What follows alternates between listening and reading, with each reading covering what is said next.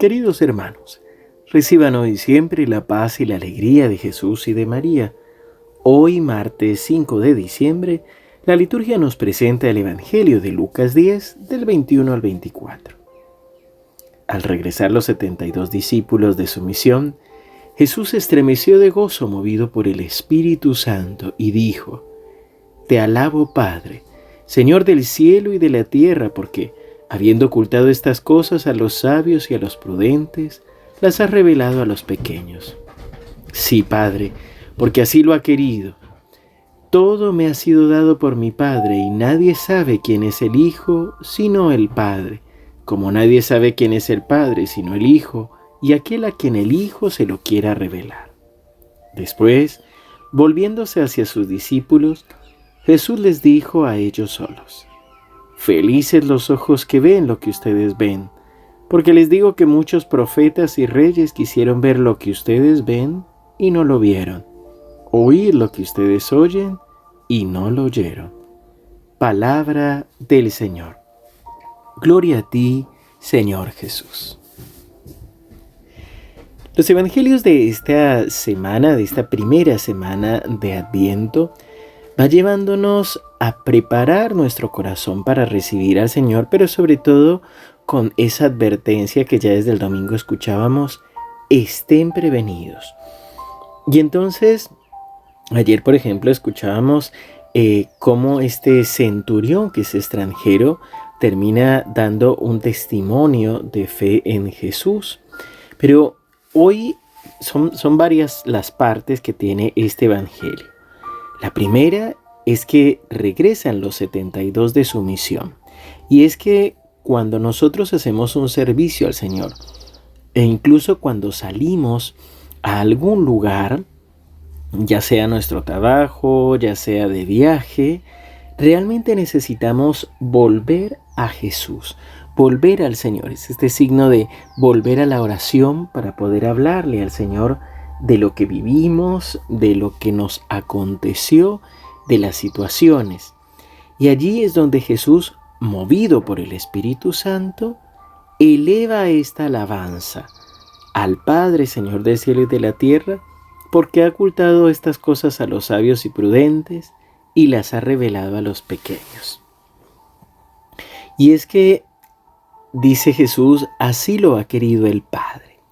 Y es que los pequeños son aquellos que tal vez no se enredan tanto con la doctrina, con el estudio, la investigación, sino que viven día a día y perseveran en la oración.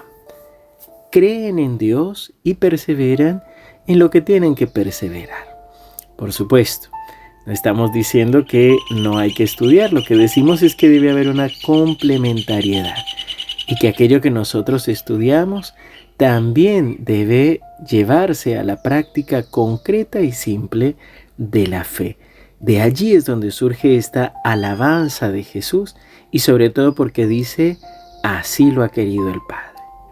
La segunda parte del Evangelio es una afirmación, una enseñanza por parte de Jesús que dice, todo me ha sido dado por mi Padre y nadie sabe quién es el Hijo sino el Padre, como nadie sabe quién es el Padre sino el Hijo, y aquel a quien el Hijo se lo quiera revelar. Y es que aquí vemos la necesidad o el centro, mejor dicho, la necesidad de girar alrededor de Jesús como en el sistema solar los planetas giran alrededor del Sol. Que nuestra vida gire realmente en torno a Jesús. Que cuando salgamos y volvamos, volvamos a Jesús. Pues es Jesús el Hijo y Él es el único quien puede revelarnos al Padre. Por eso necesitamos volver a Él una y otra vez. Y por último, dice que Jesús mira a sus discípulos y a ellos les dice, felices los ojos que ven lo que ustedes ven, porque muchos profetas y reyes quisieron verlo y no lo vieron, oír lo que ustedes oyen y no lo oyeron. Y aquí es una invitación de nuevo a la alabanza, a la acción de gracias, al, realmente al agradecimiento al Señor por lo que vamos viviendo, por lo que sentimos, por lo que tenemos. A veces nos acostumbramos a los sacramentos, nos acostumbramos a la vida, nos acostumbramos a, la confesión, a la Eucaristía. Creo que esto fue una de las grandes lecciones que tuvimos en la pandemia, cuando nos prohibieron ir al templo a celebrar la Eucaristía y descubrimos el valor de Jesús Eucaristía y el valor de compartir en comunidad y en familia. Por eso Jesús nos invita al agradecimiento, porque vemos lo que vemos y oímos lo que oímos. Padre bueno, Padre amado, en este día que inicia te alabamos, te bendecimos y te glorificamos por tu gran amor. Queremos unirnos a la alabanza de Jesús que te alaba y que te bendice. Señor, nosotros también te damos gracias por nuestras vidas y por todas aquellas personas, aquellos santos de la puerta del lado que perseveran en su oración, en su enseñanza, en su servicio.